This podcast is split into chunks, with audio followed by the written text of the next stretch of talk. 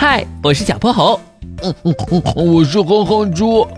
想和我们做好朋友的话，别忘了关注、订阅和五星好评哦。下面故事开始啦。小泼猴要去百科电台，班里全是瞌睡虫。啊，好困啊！早知道昨晚就不熬夜打游戏了。刚进教室，哼哼猪就不停地打起了哈欠。哼哼猪，你每次都这么说，结果，嗯，这几天你哪次早睡了？这不是因为游戏太好玩了吗？我只想再玩一小会儿。呃。啊！结果等我打完游戏，才发现天都快亮了。哼哼猪一边说一边打哈欠。要不是因为还要上课，肯定早早的就回去睡回笼觉了。哼哼猪，听你这么说，我好像也有点困了。啊！嗯。一旁的鼠大宝也张大嘴，打了个大大的哈欠，这好像是会传染一样。没一会儿，教室里的人就全中招了，同学们一个个的都打起了哈欠。麋鹿老师刚进来就发现气氛有些不对劲，同学们都怎么了？怎么一个个都无精打采的？难道昨晚你们都没睡觉吗？啊，老师，我也不知道，就是想打哈欠。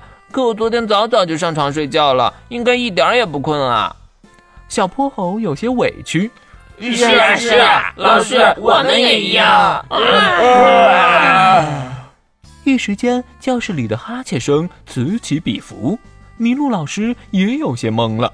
这种情况他还是第一次见，总不能给大家放假，让他们好好睡一觉吧？可继续讲课似乎也没什么效果了。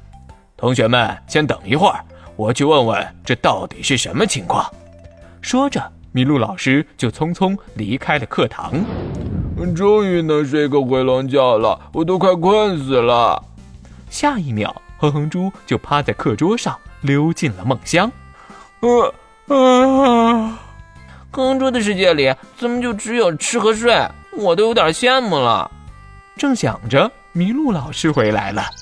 同学们，我已经向玄教授打听过原因了。在座的同学里面，一定有一个是真正熬夜后特别困的人。麋鹿老师刚说完，所有人的目光就交汇在了一处。哼哼猪懒懒地侧了个身子，继续呼呼大睡。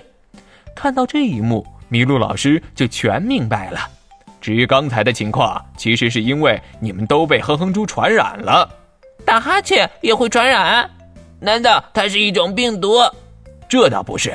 不过，由于每个人都会受到情绪的感染，拥有一定的共情和模仿能力，而打哈欠是一个特别简单的动作，所以只要不去刻意的阻止它，就很容易在不经意间模仿别人打哈欠的样子。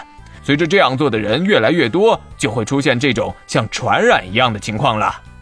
难怪我明明睡了好久，还是像哼哼猪一样打哈欠。睡梦中的哼哼猪好像听到有人在叫他。高兴的从鼻子里吐了个泡泡。既然大家都已经清醒了，那现在我们开始上课吧。小泼猴，去把哼哼猪叫醒吧。我已经为他准备好了一整套试卷，让他以后每次熬夜都会想起被作业支配的恐惧。小泼猴打了个寒颤，同情的看了哼哼猪一眼。哼哼猪，该起床了。今天的故事讲完啦。记得关注、订阅、五星好评哦！